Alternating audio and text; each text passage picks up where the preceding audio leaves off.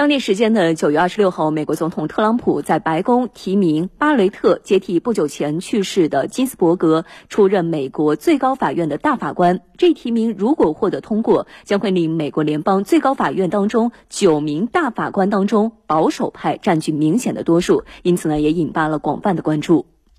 巴雷特现年四十八岁，二零一七年获特朗普任命担任设在芝加哥的联邦第七巡回上诉法院法官。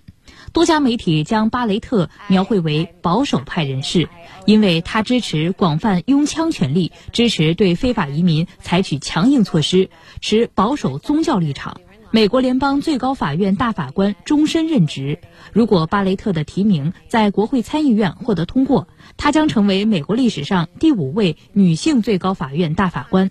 也将是特朗普任命的第三名大法官。届时，最高法院九名大法官中，保守派将占明显多数，达到六人。最高法院大法官任命需获得参议院半数以上议员支持。眼下，共和党控制参议院。外界预期巴雷特的提名可能很快获得通过，不过民主党方面批评特朗普及共和党急于任命最高法院大法官，以扩大最高法院中的保守派势力。如果最高法院受理选举结果争议诉讼，更可能做出偏向共和党一方的终审裁决。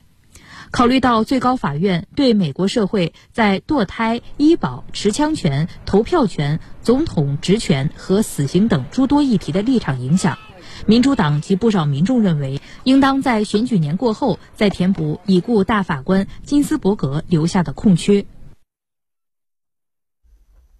一条快讯。美国哥伦比亚特区联邦地区法院二十七号裁决暂缓实施美国政府关于将 TikTok 从美国移动应用商店下架的行政命令。那有关 TikTok 的